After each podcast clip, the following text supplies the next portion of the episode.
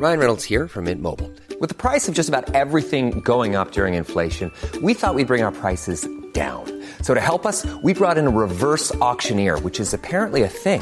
Mint Mobile unlimited premium wireless. Ready to get 30, 30, bit to get 30, bit to get 20, 20, 20, bit to get 20, 20, bit to get 15, 15, 15, 15 just 15 bucks a month. So, Give it a try at mintmobile.com slash switch. $45 upfront for three months plus taxes and fees. Promo for new customers for limited time. Unlimited more than 40 gigabytes per month. Slows. Full terms at mintmobile.com. Bonjour à toutes et à tous, c'est Bart et je suis ravi de vous accueillir pour ce nouvel épisode du podcast Extraterrien, le podcast qui interviewe des sportifs hors du commun. Le but de ce podcast est de vous partager leurs secrets, leur vie et d'en apprendre beaucoup plus sur eux afin d'en tirer un maximum de conseils. Donc si vous aimez le sport, l'aventure, le développement personnel ou que vous aimez simplement vous inspirer de personnalités remarquables, alors ce podcast est fait pour vous. Juste avant de commencer, j'ai quelques messages à vous faire passer. Si c'est la première fois que vous écoutez le podcast, je vous remercie d'être arrivé jusqu'ici. D'ailleurs, je vous recommande l'épisode avec Mathieu Torder qui a traversé l'Antarctique à seulement 27 ans. D'autre part, si vous ne le savez pas, j'ai beaucoup d'ambition avec ce podcast et je souhaite aller chercher des sportifs de plus en plus incroyables. Et j'aimerais vraiment interviewer vos sportifs préférés. Sachez que l'un des meilleurs moyens de les convaincre de participer, c'est notamment de leur montrer que vous êtes nombreux à adorer le podcast sur les réseaux sociaux et sur les notes iTunes. Donc si ce n'est pas encore fait, allez mettre une note sur Apple Podcast ou iTunes, c'est vraiment ce qui m'aide le plus à inciter des sportifs à venir témoigner. Si vous écoutez plutôt sur Spotify, vous pouvez très facilement le partager en story sur Instagram, taguez-moi et je vous repartagerai. J'en profite donc pour vous rappeler le nom du compte Instagram, c'est extraterrien.podcast. Suivez-le et vous y retrouverez les coulisses du podcast. C'est aussi un excellent moyen de me faire vos retours et de me suggérer des invités. Enfin, j'ai aussi créé une newsletter que vous pouvez retrouver très facilement dans Google en tapant extraterrien newsletter. C'est le premier lien qui remonte. J'y partage des bons plans santé, matériel, préparation mentale, des livres, des documentaires qui m'ont beaucoup inspiré. Allez, je ne vous embête pas plus et je laisse place à mon invité du jour. On embarque. On, on embarque c'est, Mm. c'est comme ça qu'on dit euh, avant une avant une une course au large. Est-ce qu'il y a un mot pour euh, lancer le top départ d'ailleurs? Euh, non, il y a pas de mots vraiment. euh, juste. Non, il y a pas de mots pour lancer le départ. C'est top départ. Ok, top départ. Ouais. Comment s'appelle comment s'appelle ce cette personne qui s'occupe d'ailleurs de vous parler à tous tous et toutes sur les sur le bateau et de vous donner les instructions euh, comme comme le départ? J'ai oublié le nom de ce métier. De. Bah, t'as plusieurs rôles à bord. T'as le performeur, euh, t'as Mm. le barreur, euh, euh, t'as la personne en charge de la tactique, le tacticien. Ok. euh, Mais non mais celui qui parle sur la radio et qui parle Ah. à tous les coureurs. c'est le comité de course. Le comité. Le De comité de course qui donne le départ, ouais. Ok. et ben voilà, le comité de course a lancé le Ah, départ. bien. on est on est parti, on est- on prend le large du coup euh, avec euh, Alexia, Alexia Barrier. Écoute, je suis je suis vraiment ravi euh, de de te rencontrer. Euh, c'est un beaucoup de plaisir pour moi parce que j'ai pris beaucoup de plaisir à préparer cette interview. Euh, je mettrai euh, d'ailleurs euh, les petites vidéos qui m'ont plu, qui m'ont fait sourire euh, dans dans la description de l'épisode pour que les auditeurs aillent te voir mais j'ai j'avais hâte de te rencontrer parce que je en, en regardant un petit peu le ton contenu, quelques interviews de toi, passages médiatiques, j'ai vraiment l'impression que tu donnais un petit vent de fraîcheur, tu vois, dans Mhm. dans dans ce milieu-là qui euh, qui euh, qui se rajeunit beaucoup quand même, qui se modernise ou dans lequel il y a beaucoup d'évolution, je trouve, sur les les 10-15 dernières années. Il y a eu beaucoup de changements, à la fois technologiques et à la fois même dans la mentalité, je trouve. Euh, et euh, on va parler aussi de d'égalité homme-femme. Et euh, le dernier Vendée Globe était une super euh, super vitrine, je pense. En tout Ouais, cas, un- vrai, une super édition pour les, le nombre de participations des femmes qui rattrape et peut presque faire oublier celle d'avant où il n'y avait aucune femme. Et là, par contre, c'était vraiment la honte. euh, donc, c'était en, en 2016, euh, aucune femme inscrite au Vendée Globe. Donc euh, là, on était 6 en 2020. Et si c'est l'avoir terminé en plus. Et 6 à l'avoir terminé, euh, deux qui l'ont terminé hors course et Ouais. les autres en course. Mais ouais, ouais, ouais. Et plus, il me semble un record, le record de d'Hélène MacArthur qui a été Ah battu, c'est oui, ça? alors euh, comme le- la voile, la course large, en tout cas, c'est un sport où les femmes et les hommes sont classés sur la même feuille de match. Sur le Ouais. Vendée Globe, il n'y a pas de temps féminin. Néanmoins, Clarisse a battu le record de Hélène MacArthur, mais je tiens à souligner que ce record avait 20 ans. Donc il était temps. Il était- En fait, y a, le problème qu'on a, c'est que les femmes, on en reparlera, on n'a pas les moyens financiers d'avoir euh, des bateaux pour gagner. Et c'est un sport mécanique, la voile. Ouais. Donc euh, on est là, on fait bonne figure, mais il y a un moment où nous aussi on a envie de gagner. Eh ben écoute, on, on, va dévorer ce sujet. Euh, c'est un sujet qui me tient particulièrement à cœur. Tu vois, l'égalité homme-femme, notamment dans le sport et dans les représentations médiatiques aussi, et dans le financement du sport. Donc on va en reparler. Mais comme je t'ai dit, il y a une tradition sur le podcast, c'est de commencer euh, par la, la jeunesse, l'enfance. Et euh, je sais que tu as plein de choses à dire d'ailleurs, euh, parce que ton parcours sportif est très riche, très dense. Mais la, la première question, c'est de savoir quel est ton premier souvenir de sport? Je pense que c'est un, un, souvenir à, à l'âge peut-être de la sixième. C'était euh, avec l'UNSS. Euh, parce que j'avais la chance de pouvoir participer à des compétitions UNSS dans différents sports et c'était mon premier cross. Et euh, comme toujours, alors mes parents, euh, je pense que c'est vraiment les fondements de ma vie de sportive, mais on en reparlera. Et mon père était là, comme toujours, pour m'encourager. Et je sais pas ce qu'il lui a pris, il m'a donné un sucre euh, pour euh, me donner de l'énergie. Et je me souviens euh, d'avoir failli m'étouffer alors euh, sur un sport que voilà je pratiquais pour la première fois. Je me lançais dans une compète tout de suite sur ce cross. Mais tout ça pour raconter qu'au final je me suis rendu compte que même quand il se passe des choses qu'on n'a pas prévues que ça se passe pas toujours très bien on peut quand même terminer la course et bien figurer et qu'on a cette capacité en tant que qu'être humain finalement de, de vite faire passer les mauvais moments pour passer à autre chose et poursuivre sa route. Donc ça c'était une super leçon ce cross UNSS. Ok, ouais mais c'est c'est marrant parce que c'est on se souvient tous de notre cross du collège, quoi. Je pense que c'est une, une histoire qui est toujours marquante. Il y a toujours un truc un peu traumatisant parce qu'on n'est pas forcément préparé, que c'est hyper intense aussi le le, le cross comme euh, comme sport. Donc euh, ouais, mais on est super fiers à la fin. on l'a fait. Exactement. Puis de temps en temps, il y a les parents et les profs, il y a les autres les autres années, les autres générations. Donc euh, c'est très chouette.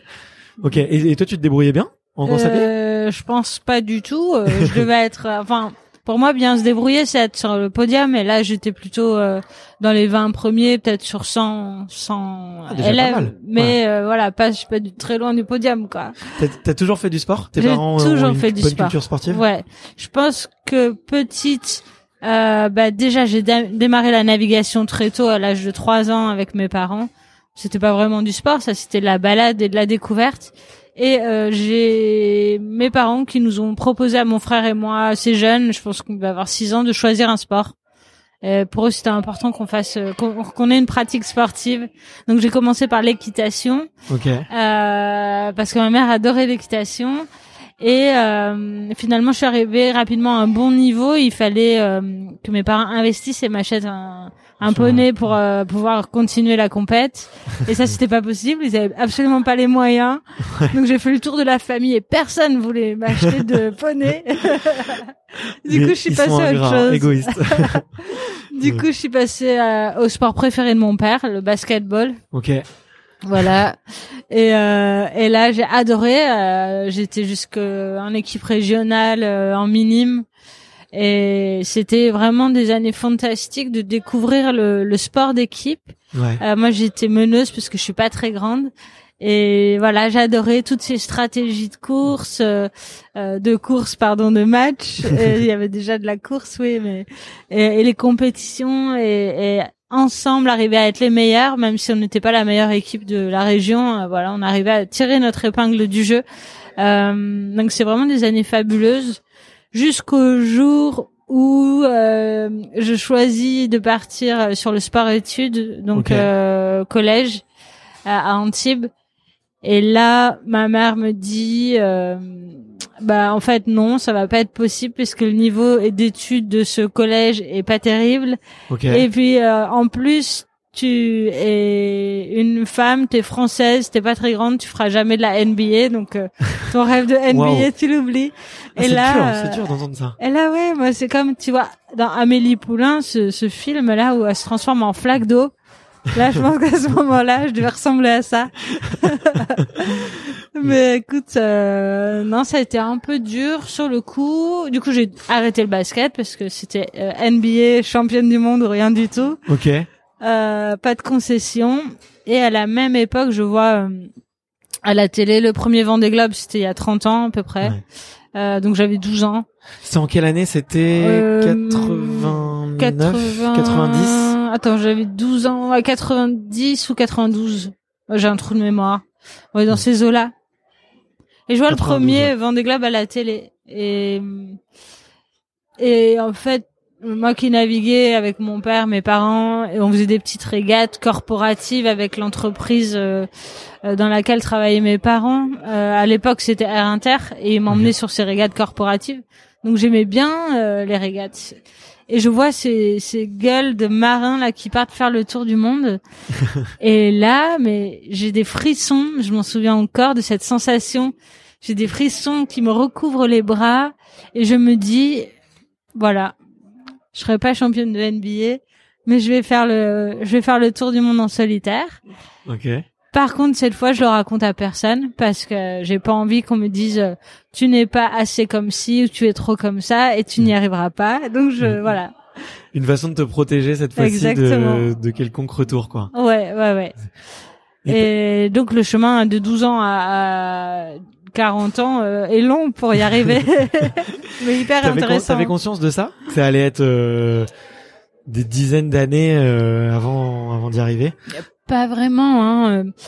Donc je poursuis. donc je m'inscris du coup à l'école de voile en compétition. à l'âge de 15 ans, je fais mes, les premiers championnats de France. Euh, et je m'en sors pas trop mal, mais j'ai un trop petit gabarit pour courir en dériveur. Ouais. Du coup, je passe dans une autre catégorie qui s'appelle le match racing. C'est un bateau contre contre un bateau comme euh, euh, sur la Coupe de l'Amérique en équipage ouais. et en équipage féminin. parce que là, sur le match race, il y a un classement féminin, un classement masculin, et on arrive quatrième mondial en, en match racing. Et, et ça, c'était euh, vraiment encore euh, de très belles expériences de navigation. On a beaucoup voyagé. Ouais. Euh, on a ouais, on a vécu des compétitions incroyables. T'avais l'ambition de déjà performer euh, sur cette euh, catégorie de bateaux En fait, tout ce qui m'intéresse, dire c'est tout ou rien. voilà, tout ce qui m'intéressait, c'était arriver euh, au meilleur niveau possible. Ouais. Et j'envisageais même de déménager au Danemark parce qu'à cette époque, au Danemark, il y avait un centre d'entraînement spécifique pour cette discipline. ça, c'est pas fait. et quand si tu veux, dans l'équipage, j'étais la plus jeune, mais de 10 ans. Hein. Ouais. Euh, les filles avaient peut-être envie d'autre chose, euh, d'une vie familiale ou d'une vie professionnelle. En tout cas, elles avaient pas cette ambition que j'avais déjà à l'âge de 18-20 ans, de euh, encore, pas déjà, mais encore, tu vois, de, de vouloir euh, être la meilleure. Et du coup, je me suis dit bon, si ça bloque, si on n'a pas, comment dire, la même vision de ce qu'on veut devenir, je vais poursuivre ma route toute seule et je vais chercher un sponsor pour faire euh, la mini transat, la Transat, Transat 650. C'est une course qui part de France, qui va au Brésil, sur un tout petit voilier de 6 mètres 50. Et t'as quel âge euh, Là, j'ai 22, 22, ouais, 20, 22 ans. T'as 20, 22 ans et tu rêves déjà de course au large et de faire une transat, quoi. Ouais, ouais, ouais. Waouh. Parce que tu vois, j'imagine même pas. Là, j'ai un, j'ai un copain euh, qui, euh, qui a une trentaine d'années. Moi, il, c'est pas un, il fait, il fait beaucoup de voiles depuis qu'il est tout petit, mais c'est pas non plus un professionnel, il a pas fait beaucoup de compétitions. Le jour où il a annoncé son projet, tout le monde l'a regardé avec des grands yeux en lui disant, euh, c'est tout, c'est super dangereux, euh, fais super gaffe. Euh. Ah oui, les gens adorent te dire ça. Hein. Ouais. Toi, t'as eu ça aussi? Bah ouais, ouais. Bah en fait, moi, je pense que la différence avec ton ami, c'est que j'étais déjà une des meilleures navigatrices au monde. Euh, et, euh, et, évidemment, on m'a dit non, mais il faut d'abord que tu ailles faire une transatlantique en croisière. Euh, sur un bateau avec un équipage pour te rendre compte. Je leur dis mais vous voulez que je fasse quoi en croisière? Je vais passer ma journée à cuisiner, à tricoter. comment ça se passe? C'est pas du faire tout seul. C'est pas du tout euh, ce que je recherche. Moi, je veux, euh, je veux, voilà, faire marcher un bateau rapidement, euh, ne pas dormir tracer ma route, étudier la météo, et, et je vais y aller directement. tu t'es pas dit en duo ou en trio, ça pouvait être une solution? Alors sur le parcours euh, qui t'amène à la mini transat, t'as des qualifications, ouais. et euh, tu peux faire quelques courses en double. Donc j'ai fait euh, quelques courses en double, et j'ai trouvé mon premier sponsor à l'époque qui était Roxy, donc une marque de surfwear. Euh, en fait, je, je, venais juste de terminer mes études et, j'ai pris un train pour Biarritz. Et je suis allée voir la directrice marketing. Mais c'était dingue en fait parce qu'une personne de mon équipe de match racing, donc de l'équipage féminin, euh, Jean était euh, commerciale chez Roxy. Elle m'a dit je vais faire passer un dossier à la directrice marketing. Et là, elle me dit écoute, tu as un rendez-vous, va la voir. Je fais ok génial, trop cool. Par contre, euh, moi j'ai pas de sous pour prendre le train. Faut quand même que j'aille m'acheter un jean neuf et un t-shirt pour ressembler à quelque chose. Je vais quand même chez Roxy. Et là, je commence à stresser de malade. Finalement, t'es plus stressé pour euh, la recherche de ton premier sponsor que pour euh, tes premières régates. Ah ou oui, rien à voir, rien Ouais. à voir. Euh, donc je prends ce train, je peux payer que le billet aller, pas le retour, c'est pas grave, euh, j'irai skier au retour. Et finalement, euh, finalement, euh, c'était Marichou Grand me fait confiance et, et je suis la première fille en voile euh, chez Roxy. Après, on aura Anne Liardet Ouais. et Samantha Davis et euh, l'aventure commence. Ça y est. À ce Euh, moment-là que tu, tu réalises que c'est c'est bon, tu fais de la course au large, euh, t'es validé. euh, Ouais, ouais. Alors il faut encore trouver un bateau, donc je trouve un mécène qui m'aide à acheter mon bateau. Et une fois que j'ai le bateau, le sponsor, là j'annonce à mes parents et à mon entourage que j'y vais. Ça se trouve facilement un bateau à 22 ans. euh, tu vois, euh, tout à l'heure on rigolait juste avant de commencer en disant double peine, euh, être une fille et méditerranéenne dans la voile, euh, c'est c'est compliqué quoi. Comment comment est-ce que toi t'as fait? En fait, euh, j'ai eu la chance de naviguer avec euh, une personne euh, qui a pu me prêter des sous parce que évidemment j'avais pas de salaire, donc je pouvais pas emprunter d'argent à la banque. Ouais. pour acheter le bateau. Euh, encore une personne qui m'a fait confiance. Et euh, une fois que j'ai eu le bateau, euh, euh, je suis allée le voir à l'arrivée au Brésil parce qu'il avait déjà participé à la mini transat. C'était un bateau d'occasion. Et, euh, et donc j'ai signé le contrat au Brésil. Je suis restée trois jours et je suis rentrée en France en attendant mon, mon bateau. Mais j'ai jamais douté de euh, comment euh, aller chercher le bateau, prendre une voiture. C'est compliqué. Hein, c'est hors gabarit, tu roules sur la route. Euh, évidemment, t'as pas les moyens de te payer un transporteur, donc c'est tout le temps la débrouille, la mini transat. J'ai construit euh, mon mât, ma baume. Euh, j'ai aidé à fabriquer mes voiles. J'ai appris tellement de choses. Ouais. Tu as tout fait toi-même en fait au début. Quasiment, quasiment, ouais, ouais, ouais. Et tu donnerais quoi comme conseil, je sais pas, à une jeune fille qui a un peu le même parcours que toi, qui a un parcours effectivement plutôt euh, euh, au début en équipe, en équipage, sur des, des petites régates, sur de la maxi race. Euh, c'est ça, maxi race, Euh, match Euh, race, match, race. race, ouais, ouais, ouais. Excuse-moi, je suis pas un spécialiste. Non, non, t'en fais et pas. euh, et euh, tu, toi, ça s'est fait par les rencontres? Tu lui dis ouais, euh, le conseil serait quoi? C'est va, va naviguer avec plein de gens, parle-leur de ton projet, euh, parle de ton projet. quoi. Évidemment, il faut y aller et, euh, et et quand on a la vision de ce qu'on veut faire, quel que soit son objectif, il faut y aller. Mais il faut être conscient qu'on va pas euh, avoir que des personnes qui vont nous accueillir les bras ouverts. Ouais. Euh, moi, la première fois que je veux monter sur un bateau voile de Saint-Tropez, un bateau qui me fait rêver avec un équipage qui me fait rêver, je me présente devant le bateau alors que j'ai un palmarès à 20 ans plus important que les trois quarts des mecs qui sont à bord. Et là, on me dit, bah non, toi, tu feras les sandwichs ou tu nous apporteras les amarres. Mais jamais on va t'embarquer. Et bon, c'était quand même il y a 20 ans. Heureusement, les choses évoluent. Mais tout ça pour dire que il, faut y aller euh, et ne pas douter de soi. Si les autres euh, doutent, euh, bah c'est pas c'est pas notre problème en fait. Hein. Euh, euh, il faut juste foncer vers son objectif, euh, voilà. Et euh, essayer de se créer des opportunités de rencontrer des personnes bienveillantes aussi Ouais. parce que tout seul, euh, il y a un moment où ça bloque, on n'arrive pas à gravir la marche d'après et on reste, on stagne un peu. Donc, euh, essayer de trouver la personne bienveillante qui va nous offrir des opportunités de progresser et pas essayer de suivre le même chemin qu'une personne parce que chacun a, a sa route à tracer et elle est différente en fonction de tellement de paramètres Ouais. que voilà, il faut pas essayer de copier une route, euh, mais Ouais. plutôt suivre les opportunités et son instinct. J'ai l'impression qu'il faut beaucoup sa- savoir saisir les opportunités, les créer, euh, multiplier les rencontres aussi. euh, c'est une aventure humaine finalement euh, la voile. euh, beaucoup d'histoires d'êtres humains en tout cas, Ouais. et avant tout et d'amitié euh, plus que tout quoi. Ouais, ouais, ouais. Il y a la Fédération française de voile aussi qui donne des opportunités aujourd'hui aux femmes de, de naviguer. Et, et il- vraiment, ils s'impliquent de plus en plus. La Fédération française de voile s'implique de plus en plus sur ce volet-là. Ouais, ok. Et euh, et euh, effectivement, euh, tu vois, j'ai l'impression que d'un côté, euh, dans ton parcours, en tout cas jeune, il y a eu à la fois, euh, on, qu'on se le se le cache pas, hein, tu vois, surtout 30 ans en arrière, la voile, c'est un, un, domaine, enfin c'est un, un sport très masculin. J'ai l'impression que d'un côté, on t'a fermé beaucoup de portes, mais que les gens qui te l'ont ouvert te l'ont vraiment ouvert et t'ont vraiment aidé. Est-ce que ça serait un peu un bon résumé de dire ça? J'ai une bonne étoile, je pense, euh, parce que je suis tombée, euh, ou plutôt il est tombé, il est tombé sur moi, euh, Dennis Conner, un quadruple vainqueur de la Ouais. Coupe de l'América, qui m'invite à naviguer euh, euh, à son bord pendant un- une saison et euh, avec son équipage de la Coupe sur un vieux gréement, un vieux bateau certes, mais j'ai appris tellement à ses côtés euh, et ça, personne, personne n'a cette opportunité dans la vie. C'est Mm. juste, j'ai eu énormément de chance. Je m'occupais d'organiser une course en Tibes. Il est venu inscrire son bateau. Il a vu mon petit mini qui était là en expo parce que je cherchais des sous. Du coup, on l'avait exposé euh, Mm. euh, sur le lieu de la régate. Et il me dit, c'est quoi ce bateau? Qu'est-ce que tu vas faire? T'es folle. Viens, naviguer- viens naviguer avec moi. il y a eu Denis Conna, il y a eu euh, Florence Artaud, il y a eu Luc Poupon, euh, des personnes euh, euh, avec qui j'ai navigué aussi en équipage sur un un maxi euh, de 35 mètres qui ont fait la Coupe de l'Amérique à la Volvo.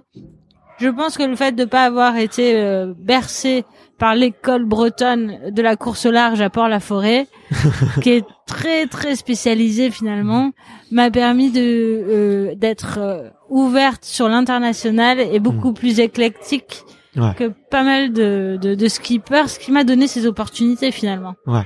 Mais j'ai l'impression que que c'est vrai qu'il y y a à la fois une voie toute tracée dans la voile, mais il y a aussi beaucoup de parcours euh, complètement euh, euh, complètement différents. Comme je te disais, j'avais rencontré Alan Roura, euh, qui est un super échange, et lui son son histoire, elle est elle est rocambolesque quoi, de de d'apprendre que ouais, il a passé sa vie sur un, sur un petit bateau et a bossé dans les ports quoi. Euh, Clarisse aussi m'a beaucoup inspiré là-dessus, et enfin c'est c'est vrai que c'est des parcours de vie, je trouve, qui même quand on fait pas de la voile ou qu'on est juste sportif ou ou même juste être humain, c'est extrêmement inspirant parce qu'on se rend compte que tout est possible et que euh, il suffit de, de créer sa chance, de croire en sa bonne étoile et, au bout d'un moment, euh, à force de bonnes énergies, de motivation euh, et de vraiment d'envie et d'enthousiasme, on, peut y arriver quoi. Donc Ouais, il faut pas lâcher. Et, et, le jour où tu te réveilles le matin et que t'as pas envie de faire, t'as plus envie de faire euh, ce type de challenge, bah là, il faut savoir aussi s'arrêter, je pense, et, et passer à autre chose. c'était jamais arrivé toi? Non. Par contre, euh, je sais pas pourquoi, parce que j'ai vécu tellement de trucs difficiles. Tu sais, de, de pas réussir à boucler les budgets, de emprunter des dizaines ou des centaines de milliers d'euros pour euh, pouvoir avancer, euh, t'engager auprès d'une équipe que tu dois rémunérer. euh, Enfin, l'aspect financier en voile, il est très lourd quand même, et, euh, donc ça peut faire flipper. euh, tu vois, c'est vraiment des engagements euh, très conséquents. Euh, ça ou alors parfois euh, de pas avoir les opportunités que j'aurais souhaité avoir, euh, de me dire mais pourquoi moi on m'a pas appelé pour faire ça alors que tu vois tu sais que t'as le niveau, mais c'est pas grave c'est comme ça et il y aura d'autres d'autres choses qui vont qui vont arriver dans le futur. Donc c'est bien.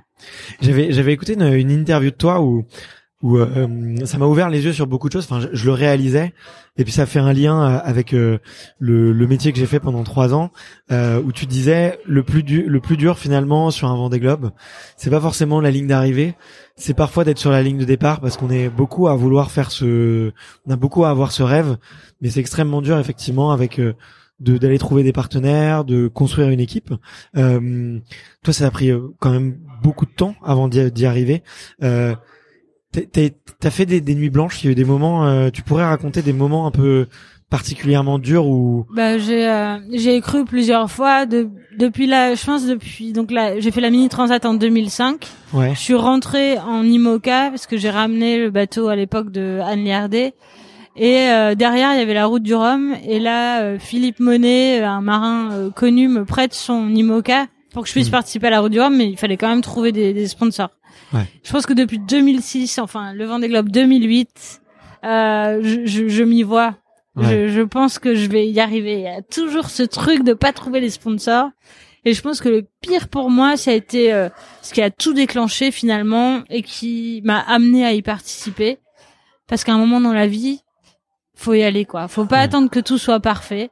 Donc c'est en 2017, je suis contactée par un sponsor qui me dit on adore, on adore, on adore votre profil. On va vous construire un bateau neuf pour euh, vous donner euh, les chances de la chance de pouvoir faire un projet performant.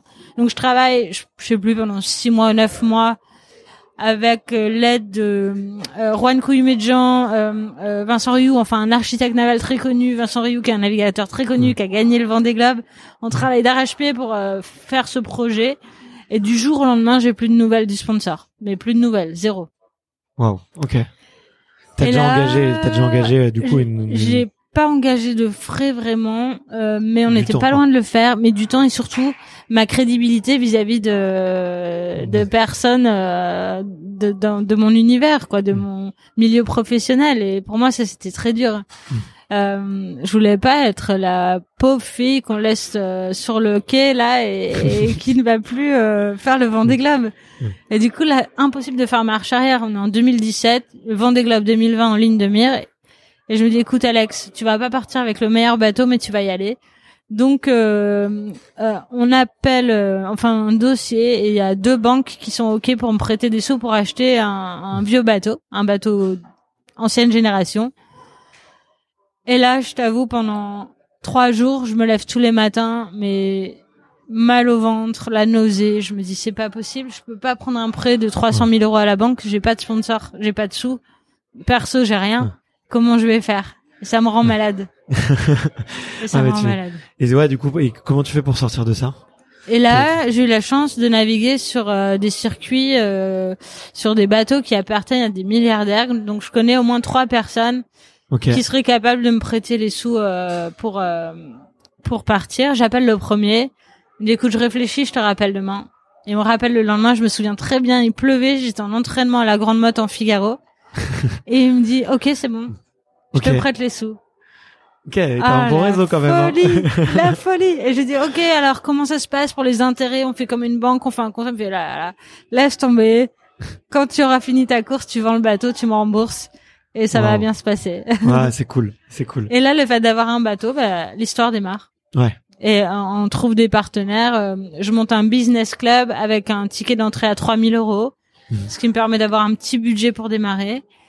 Et petit à petit, euh, on a un budget qui permet de se qualifier, de faire des courses de qualification pour être présente Ouais. au départ du Vendée Globe. Avec 150 000, 200 000 euros par an, c'est un dixième des budgets euh, gagnants, euh, même pas. Ah. Euh, c'est même pas un budget de solitaire du Figaro. Et on a réussi parce que j'ai eu l'aide de tellement de monde, d'amis, de bénévoles qui sont venus m'aider. Et, euh, et finalement, j'ai failli pas y aller puisque la, la, la classe IMOCA a changé la jauge, la, la réglementation sur les bateaux et, et me demande de changer de qui quelques euh, mois- semaines avant, quelques mois avant, non Ouais, deux mois avant, enfin Wow. un mois avant le départ, je, ouais, deux mois avant, on va dire, je change de qui, mais c'est 150 000 euros. C'est la moitié du prix du bateau que j'ai acheté, tu vois. Ouais. Ouais. Et re gros stress, et puis je m'engage auprès de, du chantier qui construit la quille. Je dis on va y arriver, démarrer, on vous payera. Allez-y, lancez la production parce que la production c'est un mois. Et finalement on y arrive. Et tu vois, c'est ça les sueurs froides pour arriver sur la ligne de départ du Vendée Globe. Ah mais il, il en faut de l'optimisme, tu vois. euh, c'est comme ça qu'on, que tu te définirais de l'optimisme ou de l'entrain parce que Ouais, de la y a détermination. plein, de, tu vois, il y a plein de gens qui auraient, qui auraient lâché quoi à ce moment-là. Parce que je vis pas non plus dans le monde des bisounours, mais par Mm. contre, euh, je lâche rien. Mm. Euh, je suis euh, réaliste sur ma situation. Alors, je croise des gens qui me disent non, mais tu fais n'importe quoi, c'est pas possible, ça marche pas comme ça. Mais si pour vous ça ne marche pas comme ça, ça veut pas dire que pour moi ça ne va pas marcher. Donc euh, au final, euh, c'est passé, et ça l'a fait. Euh, J'ai vécu du coup mon rêve d'enfant Ouais. le Vendée Globe 2020 et il m'est arrivé plein de péripéties comme euh, à tous les skippers du Vendée Globe parce que quand tu vas sur le Mm. défi le plus extrême, la course la plus extrême au monde, Mm. tu sais qu'il va se passer des trucs et, et, et je pars sur ce Vendée Globe et je termine et c'est c'est magique. Et euh, je, vou- je voulais te poser une, une question sur euh, effectivement le, le conditionnement euh, peut-être euh, psychologique avant. Euh, alors, il me semble que tu as déjà fait un tour du monde à ce moment-là. J'ai fait une première Ouais, tentative. pre- Ouais, j'ai passé cinq mois euh, en IMOCA euh, en solitaire. Comment on se prépare Alors le fait, je pense, de, de, de te voir euh, sur ce bateau depuis l'âge de 12 ans, ça aide. parce que quelque part, euh, c'est tu te conditionnes. Ouais. Euh, ensuite, évidemment, dans ma vie de sportive de haut niveau, j'ai travaillé en préparation mentale. Ouais. Et euh, je veux dire, euh, quand j'ai démarré, c'était juste de la sophrologie, mais maintenant il y a tellement d'outils euh, jusqu'à l'auto-hypnose que j'ai euh, fabriqué ma petite mallette, ma trousse à outils euh, de, de prépa mentale qui fait que j'arrive à surmonter pas mal de situations. Euh, Qu'est-ce qu'on en- trouve dedans dans ta petite boîte à outils euh, alors, tu as des images de calme, euh, des images pour euh, se motiver, Mm. euh, euh, pour évacuer le stress, des exercices de respiration, Ouais. l'imagerie mentale, la visualisation et l'auto-hypnose euh, récemment pour euh, améliorer ma qualité de sommeil comme on dort très peu. Mm. Tu sais, on dort entre 8 et 40 minutes. Euh, 4 à 6 heures par 24 heures donc euh, il faut que les 8 minutes ce soit 8 bonnes minutes et pas 8 minutes où tu te dis mince le bateau avance pas faut pas que je dorme faut que j'aille régler les voiles tu vois c'est Mais comment tu fais du coup? T'as un, t'as un, un geste ou un protocole qui te permet de t'endormir hyper vite et profondément Alors oui, euh, c'est juste de, de me mettre dans la position la plus confortable possible, tant que faire se peut sur nos bateaux, c'est pas toujours ça. Confortable, c'est pas forcément le mot que j'aurais choisi. En tout hein. cas, t'as quelques douleurs qui disparaissent parce Ouais. que t'es complètement euh, fourbu hein, quand tu fais le vent des globes, donc euh, t'essaies Ouais. de te caler pour euh, pas avoir trop mal aux muscles. Et moi, en fait, si je me dis, Alex, ça c'est ta seule opportunité de dormir, et là je m'endors direct. Ok. Et ça, tu l'as travaillé avant. Ouais, je l'ai travaillé euh, à force de de de- d'expérience et euh, sur mes premières courses, euh, je me mettais dans le rouge, je voyais, j'avais des hallucinations, je voyais des choses euh, incroyables euh, qui n'existaient pas. Mais ça, c'est hyper dangereux en fait. Ouais. et euh, j'évite d'en arriver à, à ce stade-là. Et parfois, il faut accepter de ralentir. Mais dans la vie, c'est pareil, je pense. Accepter de ralentir pour euh, mieux accélérer derrière. C'est tout ce qui fait la beauté, je trouve, du sport ultra Ouais. où tu peux pas tout le temps être à fond. Faut vraiment avoir cette gestion de l'effort et le Ouais. faire euh, à l'écoute de ton corps, mais aussi de ton mental. euh, et ton Mm. mental t'aide à, à- à aller très loin finalement. Ouais, mais j'ai, je le découvre. Moi, je m'intéresse beaucoup à la préparation mentale, du coup, avec tous les athlètes que j'interviewe, et je me rends compte à quel point dans la voile c'est d'autant plus important parce que euh, vous, vous avez un effort qui est tellement long, qui est tellement intense à la fois que euh, effectivement le, le je pense que le fonctionnement du, du cerveau, euh, moi je me donnerais à cœur joie de pouvoir vous mettre des électrodes sur le sur le crâne pendant toute la durée de, de votre de votre périple. Parce que, Après, oui, la, la spécificité, c'est que tu es seul. Alors, euh, si euh, tu te mets dans le rouge, que tu n'es plus lucide, tu peux plus gérer ton bateau, ça peut devenir dangereux au-delà de la performance. hein. Ouais. Après, si tu te fais une crise de nerfs, tu t'énerves parce que t'as loupé un truc, eh ben. C'est déjà arrivé, toi Bah, j'ai, non, je, j'évite euh, d'en arriver là parce qu'en fait, ça te prend tellement d'énergie pour t'en remettre derrière. Et tout ce temps passé à être épuisé parce que t'as pété un câble, euh, bah finalement c'est très désagréable. hein. Ouais. Euh, enfin, c'est un peu idiot ce que je dis, mais franchement pensez-y avant de vous énerver à, à tout ce que ça va amener euh, comme mauvaise vibes et temps de récupération derrière. Et ça fait pas avancer le problème en fait. Donc parfois oui, tu cries, euh, tu pleures, euh, voilà euh, tu t'exprimes, mais il faut, je pense, rester à essayer de rester dans une zone où où ça reste gérable euh, quand même. Ouais. Et- Mais c'était une des questions que j'allais te poser, ouais, c'est de savoir comment est-ce que tu évacues euh, euh, effectivement un pic de tension, parce que j'ai vu que durant ta traversée, tu avais eu des, des problèmes, notamment avec, je crois, ton moteur ou ton générateur, c'est ça? Euh, j'ai l'hydrogénérateur, donc c'est euh, l'hélice qui tourne euh, à l'arrière du bateau pour euh, produire de l'électricité qui était cassée euh, Qui- plusieurs on a fois. besoin de beaucoup d'électri- d'électricité Ouais, sur un bateau, on se ouais, rend voilà, compte, pour euh, faire tourner le pilote automatique, Mm. le vérin de la quille, l'ordinateur. On n'a pas d'assistance mécanique pour tourner les winches. euh, enfin, c'est tout se fait euh, manuellement, Mm. Ouais. mais il faut quand même pas mal d'énergie euh, pour faire tourner le désalinisateur pour avoir de l'eau potable. Ouais. Euh, donc, euh, Si t'as un problème avec du coup ton si générateur, c'est que t'as un de gros chargeur, problème. Quoi. ouais, t'as un gros problème. T'as plus de pilote automatique, donc tu peux plus dormir, plus du tout. Tu peux plus euh, t'alimenter, tu peux plus manœuvrer Ouais. parce que c'est des bateaux qui pèsent 10 tonnes et tu peux pas les laisser comme ça euh, euh, sans personne qui tient la barre, tu vois. Donc tu peux bricoler, attacher la barre, mais sur un tour du monde, c'est c'est ingérable. Et si t'as plus d'ordinateur, t'as plus de cartographie. Donc c'est très compliqué pour étudier la météo et, et savoir où il faut aller pour éviter les tempêtes. Je dis même pas le plus vite possible, juste éviter les tempêtes du Grand Sud, tu vois. Ouais. Mais du coup, ouais, c'est la question que je me posais, c'est euh, bah déjà, est-ce que tu peux euh, raconter un peu le problème que tu as eu?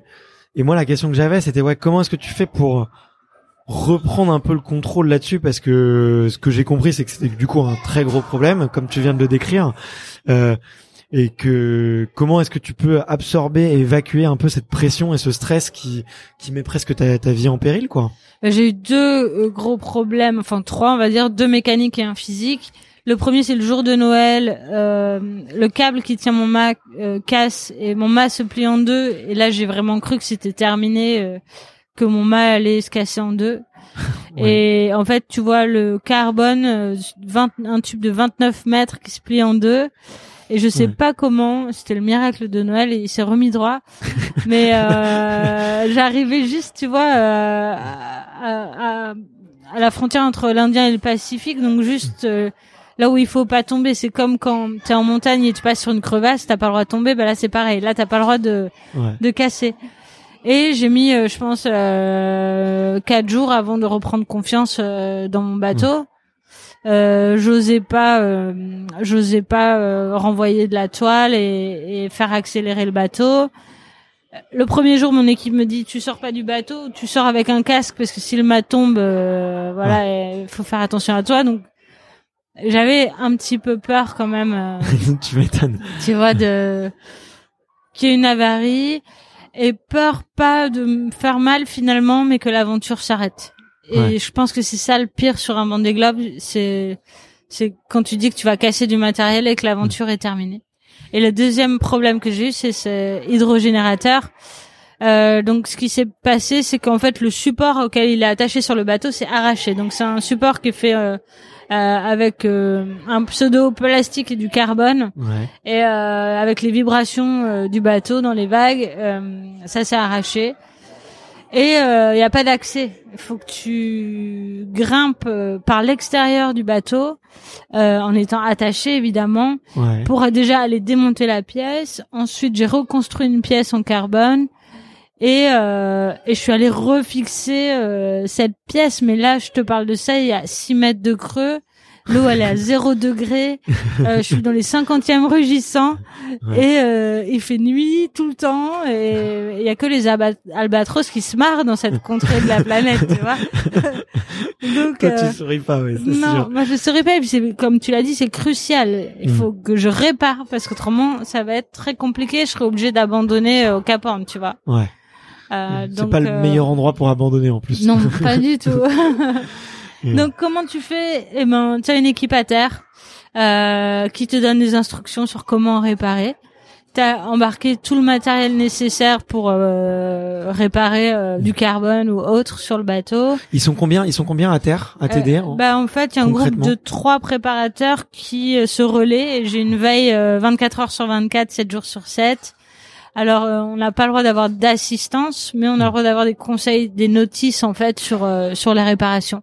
Ouais. Euh, donc euh, assistance ça peut être euh, les les conseils du type météo ça ou- c'est ouais, c'est strictement interdit. euh, au niveau médical, si tu as un problème, tu dois t'adresser au, au médecin de course Mm. qui te prescrit les médicaments que tu dois prendre. Tu as le droit d'appeler ton médecin traitant, mais le médecin de course doit valider. Et, euh, et après, t'es super contrôlé par la direction de course. Il y a une équipe, je sais plus combien ils étaient, de, de six personnes qui contrôlent ta route euh, 24 heures sur 24 pour vérifier que bah t'as pas, euh, je sais pas, quand il y a pas de vent, t'as pas essayé de mettre le moteur euh, pour. euh, Ouais. Enfin bref. Ouais. Voilà, que tu n'as pas triché. Il faut dire que la voile, c'est pas un sport où, en tout cas, le Vendée Globe, c'est pas un sport où on triche beaucoup. Alors, je pense que d'être face aux éléments, euh, ça t'apprend à être vrai et à être humble et, et de faire avec ce que tu as et de Ouais. pas essayer d'aller euh, contourner les règles. Donc il y a euh, cette équipe euh, fantastique Qui et qui qui euh, m'encourage. ouais. Et mon père, mes parents qui sont là et, et mon chéri aussi qui qui m'encourage et mon père il a ce don. Je sais pas comment il fait. Enfin il connaît quand même très bien la, la voile et la météo mais à chaque fois quand il y a une tempête qui va m'arriver dessus il me dit non mais il m'envoie un petit mail Ma fille, n'oublie pas que c'est toi qui as choisi d'être là. Le moment va être difficile, mais ça va pas durer longtemps. Après, tu verras, ce sera mieux. ok, merci papa. Et là, t'en baves. Tu te fais la- éclater la, la, la tête. petite phrase, euh, n'oublie pas. euh, Ryan Reynolds here from Mint Mobile. With the price of just about everything going up during inflation, we thought we'd bring our prices down. So to help us, we brought in a reverse auctioneer, which is apparently a thing. Mint Mobile unlimited premium wireless. Ready to get 30, 30, bit to get 30, bit to get 20, 20, 20, bit to get 20, 20, bit to get 15, 15, 15, 15 just 15 bucks a month. So, Give it a try at mintmobile.com slash switch. $45 upfront for three months plus taxes and fees. Promo for new customers for limited time. Unlimited more than 40 gigabytes per month. Slows. Full terms at mintmobile.com. Pardon euh, Bah, c'est pas terrible. On, on enregistre là dans 20 minutes. Si ça vous dérange pas à la fin On fait que de l'enregistrement audio, donc a priori il y a pas d'image. J'irai le voir après. Je peux, je peux lui expliquer, mais c'est- on fait de l'image. Il y a pas, il y a pas besoin d'accréditation en tout cas. Tu vas devoir euh, faire un montage. Non, c'est pas grave. J'ai l'habitude. C'est mon, c'est mon job. T'en ah fais pas. ouais, bon. Je pourrais, je, je, mettrai un petit insertion audio comme quoi on a été coupé. euh, que nous sommes, nous ne sommes pas hors la loi. Euh, D'ailleurs, je je vais Ouais. noter la minute comme ça, je le retrouverai Ouais. facilement. Hop. Donc voilà, je suis soutenue et euh, en mer on est seul, mais il y a une équipe à terre qui nous qui nous encourage. Alors on peut communiquer communiquer depuis le dernier Vendée Globe avec WhatsApp, Ouais. s'envoyer des messages. Et entre coureurs, on s'envoie des messages quand on voit qu'il y a un coureur qui a pas la bonne route, pas la bonne vitesse pour euh, savoir comment il va. Parce que la solidarité des gens de mer c'est pas une légende. Et je pense que c'est un des rares sports où t'as tellement envie de battre l'autre mais c'est aussi tellement la seule personne qui peut te sauver la vie que ça a créé des liens et Ouais. euh, on est tout le temps très attentif à, à- à comment comment vont les autres Euh, le jour où Kevin euh, Escoffier a, a- a- perdu son bateau on était tous euh, accrochés à nos WhatsApp et, et Mm. terrorisés et, et tellement hâte de connaître euh, l'issue heureuse de l'histoire. Bien sûr, ouais. Et ouais, c'était c'était assez terrible. Et le dernier truc qui m'est arrivé, je dois quand même le raconter parce que je me suis blessée dix jours avant l'arrivée. Ouais. Euh, j'ai rencontré le truc le plus dangereux du Vendée Globe, c'est un legging. Ok. C'est en changeant de, de pantalon euh, où j'ai glissé dans le bateau et je me suis fracturé le dos. Et en fait, j'ai fini les dix jours du Vendée Globe euh, sans pouvoir marcher. Euh, Ok. Alors ceux qui font de la voile, essayez d'imaginer euh, la manœuvre sur un bateau de 18 mètres euh, sans pouvoir marcher. J'avais pas fière allure Ouais. et euh, on m'a même euh, proposé, euh, enfin, on me l'a pas proposé, mais on l'a proposé à mon équipe, envisager de m'élitroyer. Euh, Mais après 100 jours de mer et à 10 jours de l'arrivée, euh, je peux te dire que l'hélicoptère, j'aurais renvoyé aussi rapidement euh, à son expéditeur. et euh, et j'ai terminé comme ça, voilà, avec une douleur intense et des médicaments euh, pour euh, tenir le coup. Oh, quelle histoire, quelle histoire. Euh, c'est c'est incroyable. Et euh, il y, a- il y a, y a des mots. C'est quoi les, les pires pensées? Est-ce que t'as des pensées noires à ce moment-là? Est-ce que t'as des, des pensées quand même terribles? Euh, T'arrives à les évacuer facilement? Les pires pensées, euh, c'est juste quand je me dis que c'est fini, que le- la course est terminée. En tout ce qui concerne le matériel ou mon physique, je sais que j'ai déjà vécu des choses dures en mer, que les skippers qui ont fait ce Vendée Globe avant moi. Donc, faut savoir qu'il y a 92 skippers qui ont terminé cette course depuis qu'elle existe, donc depuis 30 ans. Ouais. Et ces, ces skippers ont vécu des choses euh, terribles et, et ils ont quand même terminé la course. Et ça fait partie du jeu entre guillemets. Donc euh, pas de panique, juste euh, euh, essayer de trouver des solutions. Mais il y a, je vois pas un moment, même quand je me suis blessée là, euh, en fait j'ai pleuré parce que je me suis dit que ça allait être très compliqué de terminer. Mais euh, mais voilà, pas de panique et il y a toujours des solutions. euh, Ouais. il y a toujours des solutions et c'est ce que je trouve merveilleux en fait en bateau, c'est que tu c'est pas peut-être pas comme en montagne où en montagne la sanction elle est plus radicale. Euh, Tu, tu fais corps avec ton bateau et t'arrives à, à avancer quoi. Ouais. Bah écoute, c'est c'est hyper beau, c'est hyper inspirant et je pense que tu vois c'est un une des choses qu'on peut retenir effectivement de, de tous les tous les marins, c'est leur leur résilience et leur capacité à avoir euh, du sang-froid même dans les pires moments. euh, je trouve c'est c'est très très inspirant euh, pour le le commun des mortels, si je puis dire. Mais et et ça montre que que tout est possible, quoi. Et tu vois, après des moments aussi aussi intenses, aussi forts où t'es toute seule, tu dors pas. Euh, comme tu l'as dit, l'eau est à zéro degré. Tu dois envoyer, enfin tirer, euh, tirer sur une voile qui fait euh, qui fait euh, plus de 20 mètres de long, Deux fois ou trois fois mon poids. qui fait exactement plusieurs fois ton poids, euh, avec euh, le vent, les nœuds, euh, tout tout tout ce qu'il y a.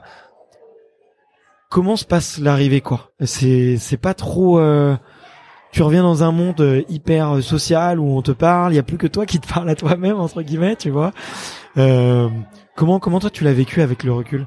L'arrivée, euh, pour moi, elle était spéciale euh, parce que j'étais blessée Euh, et euh, donc c'était vraiment une délivrance euh, que de passer la ligne d'arrivée. Ouais. Je devais passer la ligne d'arrivée à 14 heures et, et, euh, pour des raisons de médiatisation, j'ai appelé ma chargée de communication Millet et en lui disant je vais pas y arriver. j'ai l'opportunité là avec le vent qu'il y a d'arriver à 8 heures du Ouais. mat parce qu'il y a aussi des problèmes de marée pour rentrer dans le chenal Bien des sûr. sables. Et, et je suis désolée, mais je Je vais arriver à d'accord. 8 heures du mat parce que. Et là, je m'en souviens. En fait, je suis arrivée avec la pleine lune.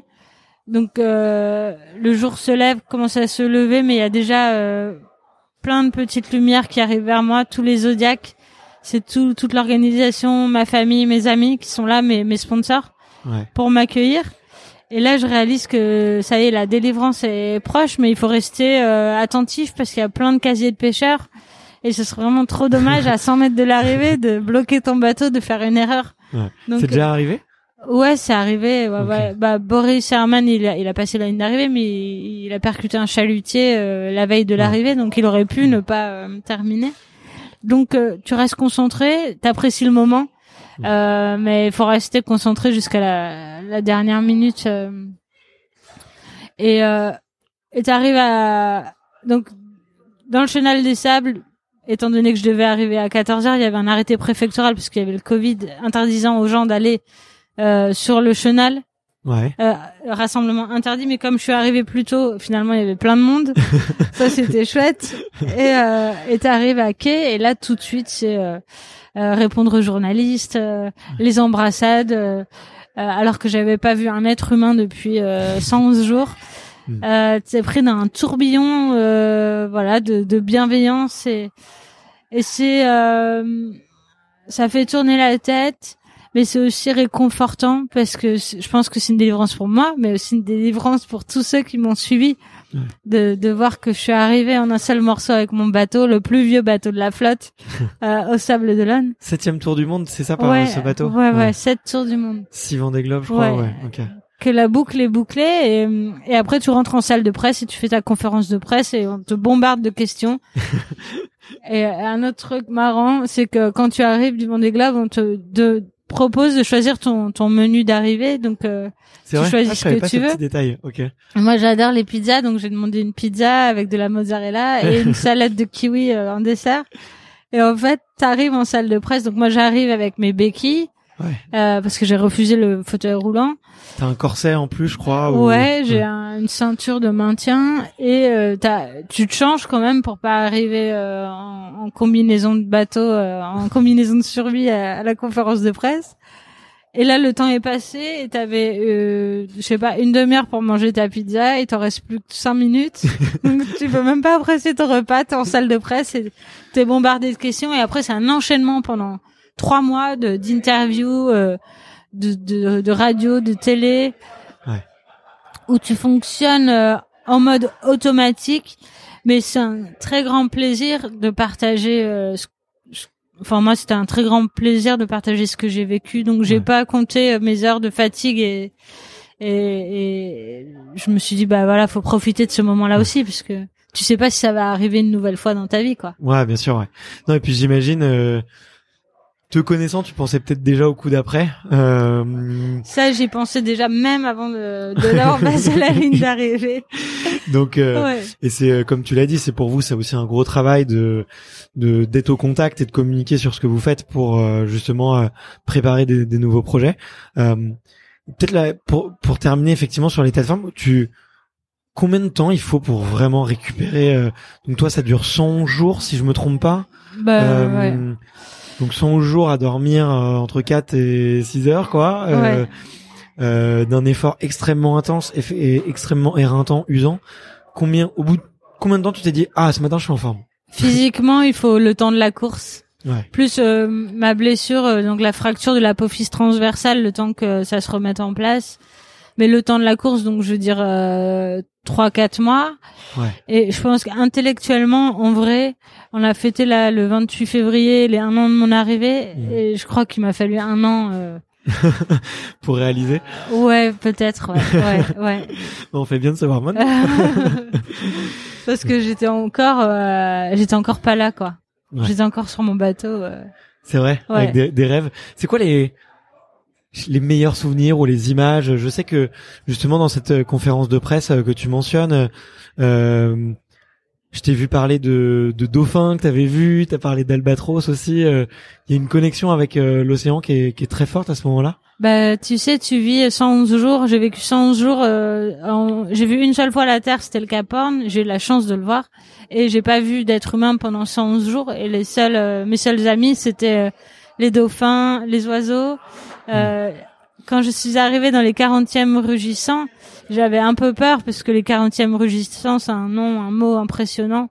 Ouais. plein de d'histoires euh, terribles euh, en mer et finalement moi j'ai eu la chance d'avoir une météo très clémente et de trouver là un gardien de la porte des 40e rugissants. Je croyais au début que c'était un tronc d'arbre et finalement c'était un phoque qui était en train de se faire bronzer sur le dos. Mais ses, ses nageoires, ça me faisait penser à, à des branches d'arbres. Et quand je me suis rapprochée, j'ai vu que c'était un phoque et il s'est retourné et on s'est regardé les yeux dans les yeux pendant 30 secondes qui m'ont paru être une éternité. Mais j'ai été complètement submergée et bouleversée par ce moment-là. Et, et après, quand tu es dans l'Indien, le sud de l'Indien, le sud du Pacifique, c'est à la fois effrayant et majestueux parce que la météo est déchaînée, là, les vagues sont énormes, des vagues de 8 mètres. euh, J'ai passé euh, 10 jours, euh, deux semaines à plus de 40 nœuds de vent. Et derrière, tes voiles, elles créent des tourbillons et tu vois que ces tourbillons, ça sert de toboggan pour les pour les oiseaux qui sont comme dans un jardin d'enfants. Sérieux? Et tu te dis, mais voilà, la vie sauvage, quand les hommes sont, les humains sont loin, euh, ils ont aucune crainte et, et ils s'approchent et ils s'amusent et tu les vois communiquer entre eux, pêcher. Euh, c'est à regarder, c'est vraiment un spectacle euh, incroyable. Ok. Et j'ai eu la chance de faire finalement un tour du monde très lent euh, sur ce vieux bateau parce que le prochain va être très rapide sur un autre bateau, un multicoque, et je pense que j'aurais pas euh, le temps de de regarder euh, comme ça ce qui se passe autour de moi. Ouais. Ok. Et c'est plus. Tu penses pas que c'est plus fatigant d'ailleurs de plus le plus le vent des globes est long, plus euh, le finalement l'effort euh, est, co- est compliqué et éreintant? Euh, je pense pas parce que quand tu es sur un bateau rapide, t'as beaucoup plus de stress, tu Ouais. navigues à plus haute intensité et tu te prends plus de chocs. Euh, et le bruit du bateau aussi, c'est hyper stressant. Ouais. Euh, physiquement, mon bateau c'était le plus dur parce que les voiles sont plus lourdes que sur tous les autres bateaux. Il y a plus de friction, etc. Mais euh, tu navigues à plus haute intensité quand tu es sur un bateau plus moderne. Ouais. Donc, euh, je pense que les deux sont très fatigants au final. Ok, ouais, donc euh, bah, c'est dingue euh, de mettre euh, un an psychologiquement à, à réintégrer et tout. Et on, on parlait un peu de la suite. T'avais déjà prévu un peu sur ton bateau, effectivement, 100 jours, ça laisse le temps de réfléchir. Euh, c'est un peu la question qui me vient, c'est comment euh, après, euh, tu vois, euh, un si bel exploit dont tu rêves depuis que t'es depuis que t'es jeune adolescente, quoi. Comment est-ce que tu retrouves de la motivation pour lancer un nouveau projet? Tu vois, une fois qu'on a atteint son sommet, comment est-ce qu'on en trouve un nouveau? Euh, Est-ce que c'était important pour toi d'en trouver un nouveau? Euh, Est-ce que tu as besoin de mettre du sens aussi dans ce que ce que tu fais? Alors, euh, euh, pour moi, c'était pas mon sommet parce que euh, j'avais pas de bateau performant. Donc l'idée, c'était avec mon sponsor à l'époque de d'acheter un bateau plus performant Ok. et de Je sens la performeuse quand même qui repartir toi. sur un Vendée Globe, mais pour finir au moins dans les 10, quoi. Ouais. Et euh, Et je ne sais pas pourquoi euh, ce sponsor sur lequel avec lequel j'ai bossé donc à mon retour du Vendée on a tout de suite bossé on est allé visiter des bateaux ensemble et tout. Ah t'es direct reparti dans le bain quoi. Finalement on n'a pas suivi. Ouais. Euh, alors là, je tombe de haut, mais surtout, j'ai fait toutes mes interviews du retour du Vendée Globe en disant que c'est bon, mon sponsor me suivait, donc j'en ai pas cherché d'autres. Et ça, j'ai un conseil à vous donner. Si vous avez un sponsor, continuez à en chercher un autre, parce que vous ne savez jamais ce qui peut se passer. Exactement, c'est vrai, c'est vrai. Et du coup, euh, voilà, grosse déception. Euh, donc là, on arrive au mois de ouais, juin, juillet, tout tombe à l'eau. Et je me dis, mais en fait, ce que j'avais envie de faire, c'était pas le Vendée Globe, donc ça tombe très bien. Mm. Moi, ce que je veux faire, c'est le trophée Jules Verne, le tour du monde le plus rapidement possible en équipage. C'est un, un record qui a été euh, euh, créé par pardon euh, Titouan Lamazou et euh, Florence Artaud. euh, c'est Yves Le Cornec qui a eu cette idée. Donc la règle du jeu, c'est tu pars quand tu veux avec le bateau de ton choix. Ouais. Et avec le nombre d'équipiers de ton choix, tu pars. euh, la ligne de départ est en face de Brest euh, vers Ouessant. Et là, euh, le record à battre, c'est 40 jours. C'est un record qui a été établi par euh, IDEC et Francis Joyon. C'est un record qui n'a quasiment pas été pratiqué par des femmes. Mais ça, c'est un truc de dingue. Il y a eu un seul équipage féminin, c'est il y a 25 ans. 25 ans Ouais. 25 ans. Je répète, c'était Tracy juste pour une participation. Ouais, pour Ok. une participation. Et depuis, pas de femme, à part Donna Bertarelli qui a l'écurie euh, de course Spindrift. Ouais. C'est la seule femme, mais au secours. Ok. Comment c'est possible?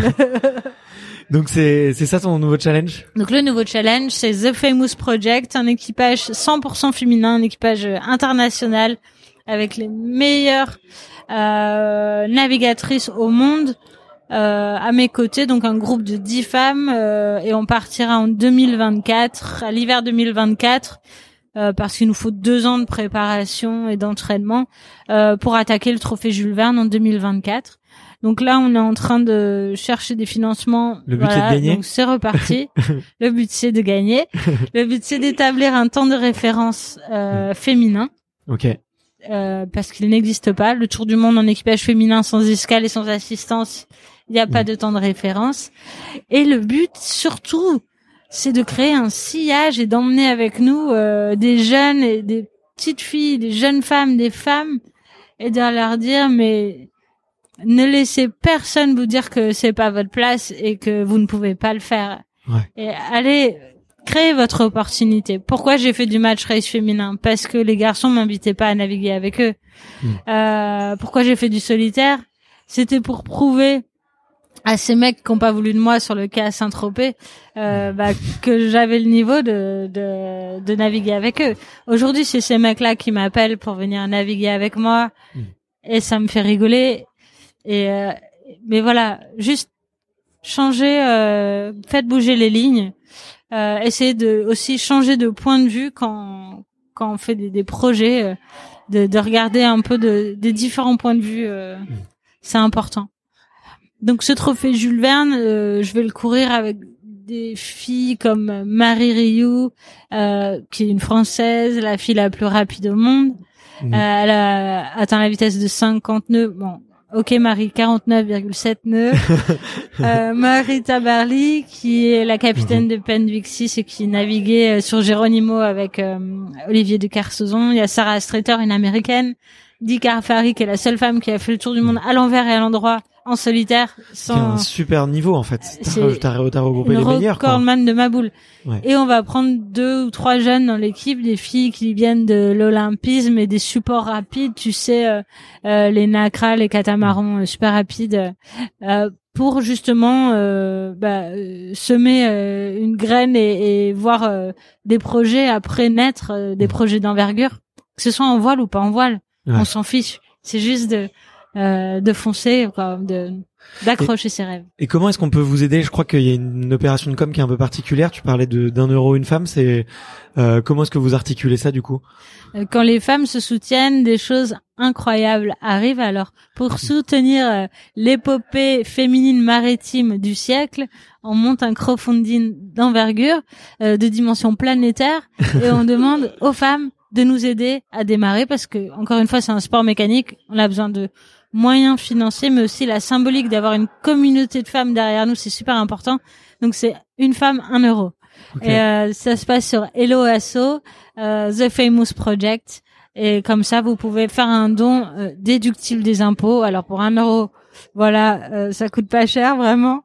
Mais vous pouvez donner plus évidemment, mais c'est au-delà de voilà de l'aspect financier, c'est vraiment l'envie d'emmener une communauté avec nous dans, dans cette aventure.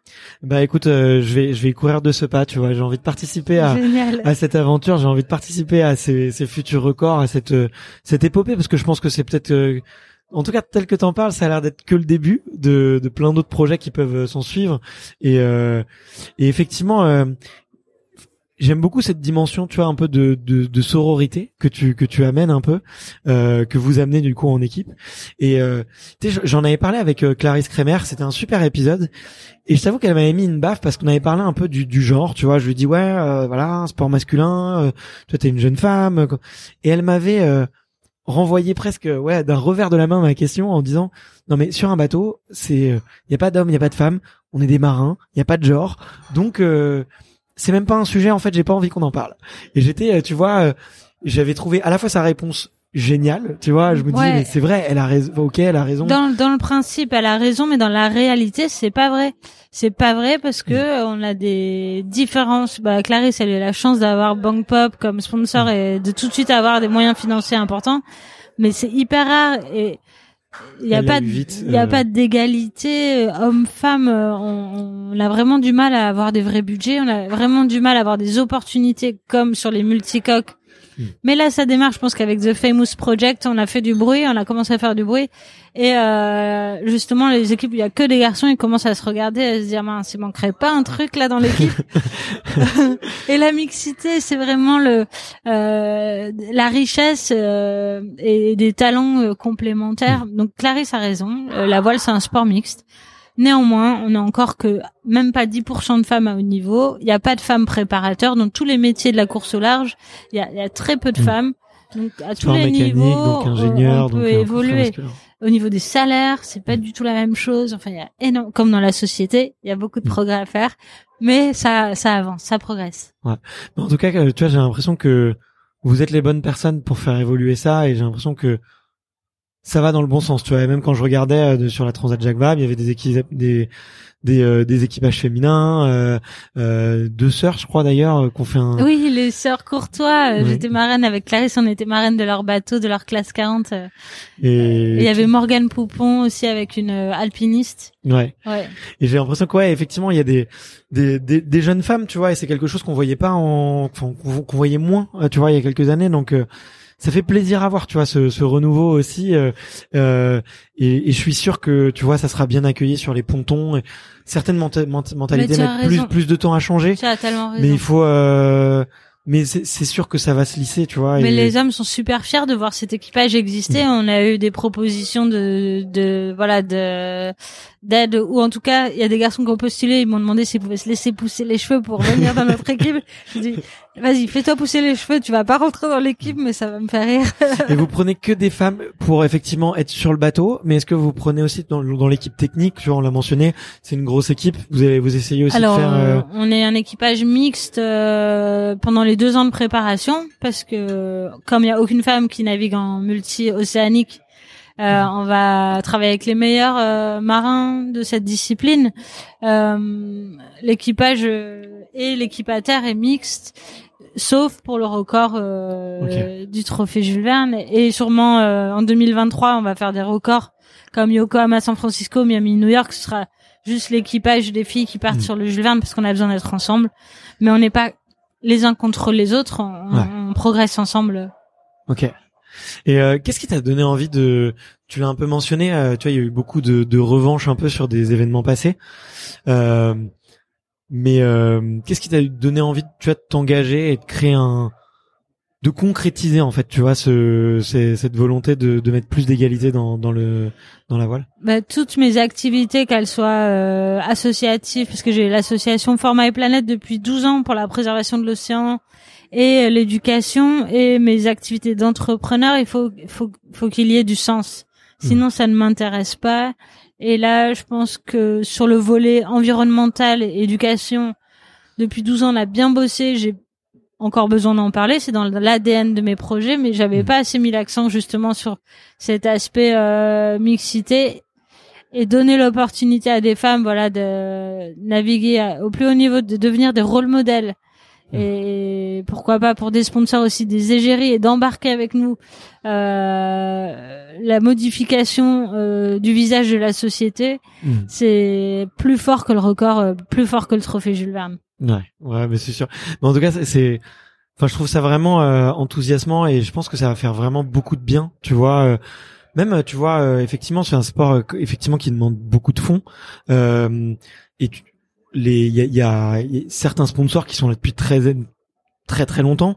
Et je pense que le fait tu vois d'avoir des nouvelles têtes des nouveaux visages mis en avant des nouvelles perspectives ça veut aussi ramener de nouvelles dynamiques. Et j'avais lu euh, euh, d'ailleurs un, un, un, mémoire d'un étudiant qui m'avait envoyé son, son, son mémoire sur le, le, le, le, marketing sportif et dans lequel euh, j'avais vu que ouais la voile était un des sports les plus les plus intéressants pour les entreprises en fait à, à soutenir. Parce que le retour sur euh, le retour en termes de communication est le mieux parce que le retour sur investissement est assez mm. important parce qu'on cite le, la marque euh, à chaque record ou course. Puis on voit sur les images, on voit le bateau qui est énorme. Mais au-delà de ça, on s'accroche encore une fois à des valeurs, à un message commun et je pense qu'aujourd'hui aujourd'hui, le message, il est encore plus fort que la marque. et c'est une marque qui a envie de faire passer un message, euh, voilà, autour de justement l'égalité euh, des mm. sexes et sur la mixité, euh, c'est encore plus fort de faire valoir le message et ça apportera euh, un capital sympathie, de la notoriété pour euh, la marque qui s'engagera euh, dans The Famous Project. Eh ben écoute, trop cool.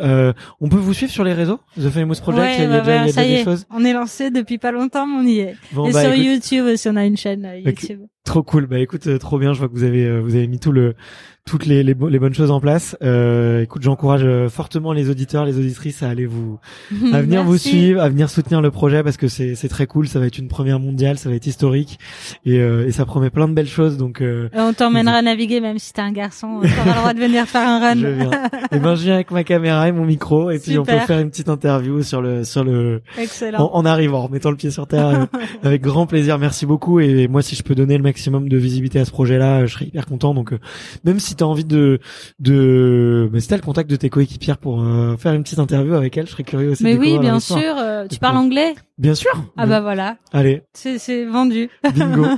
euh, trop trop chouette. Euh, j'ai mes petites questions pour la fin avec lesquelles j'aime bien terminer. pour pour avoir détendre un peu l'atmosphère, avoir un peu un petit shoot d'inspiration. la première, c'est de savoir c'est quoi une une journée idéale pour toi? Pour moi, une journée idéale euh, commence par euh, du sport, euh, du vélo ou de la course à pied parce que j'adore être dans la nature. Après, je me mets euh, un peu sur l'ordinateur parce que je suis chef d'entreprise et, et je suis un peu le, voilà le train qui fait euh, avancer les wagons.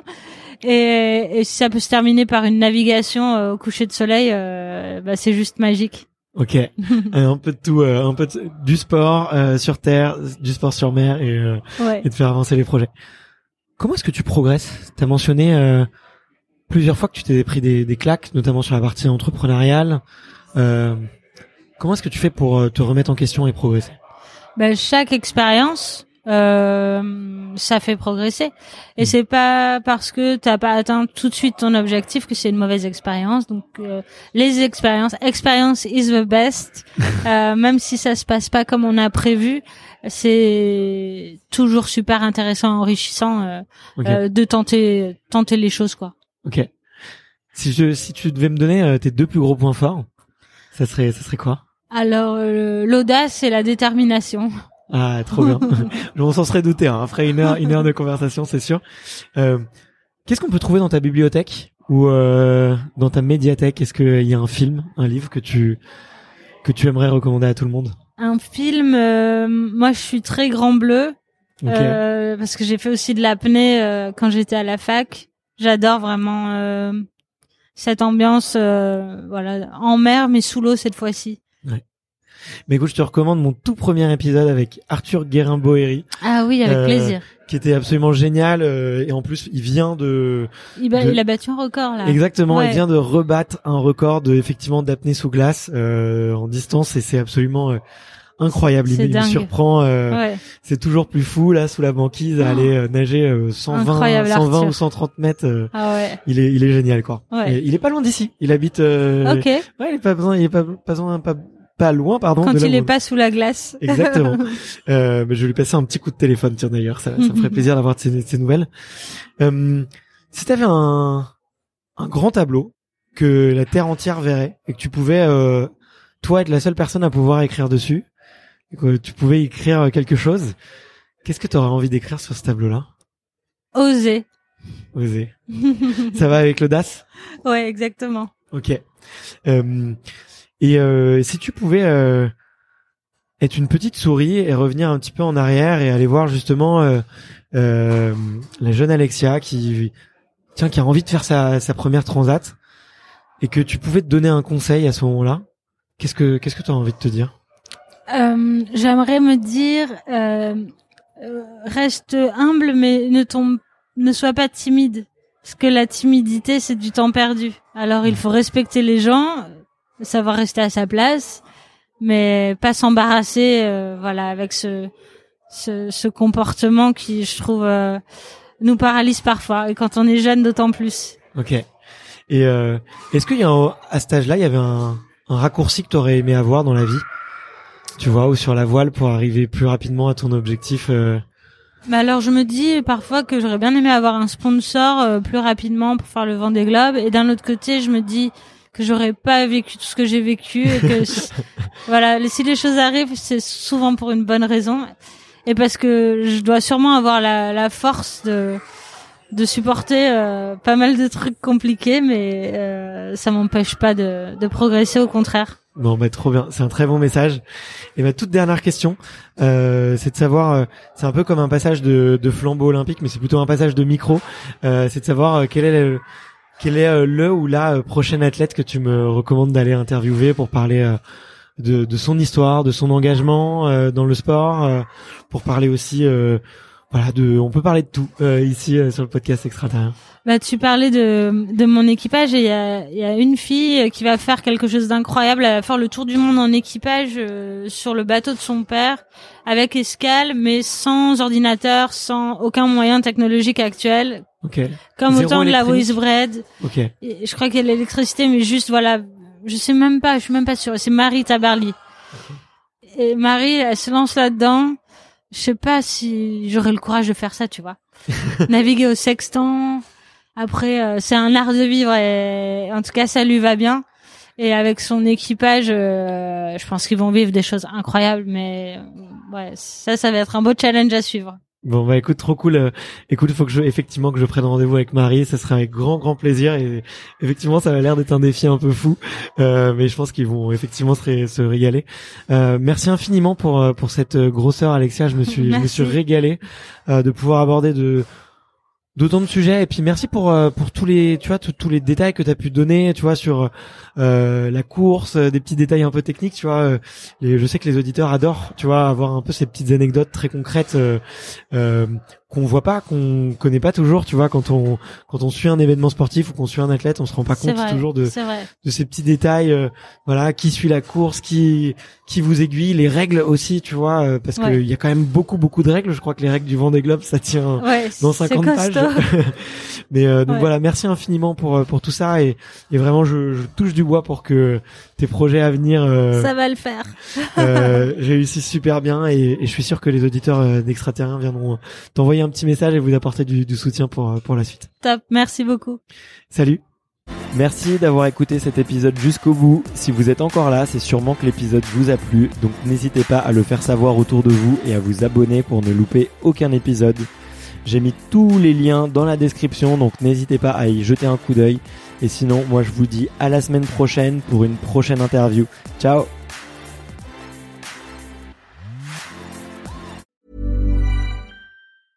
Hey, it's Paige DeSorbo from Giggly Squad. High quality fashion without the price tag. Say hello to Quince.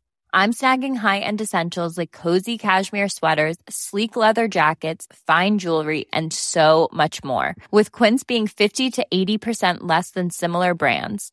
And they partner with factories that prioritize safe, ethical, and responsible manufacturing. I love that. Luxury quality within reach. Go to quince.com slash style to get free shipping and 365 day returns on your next order. Quince.com slash style.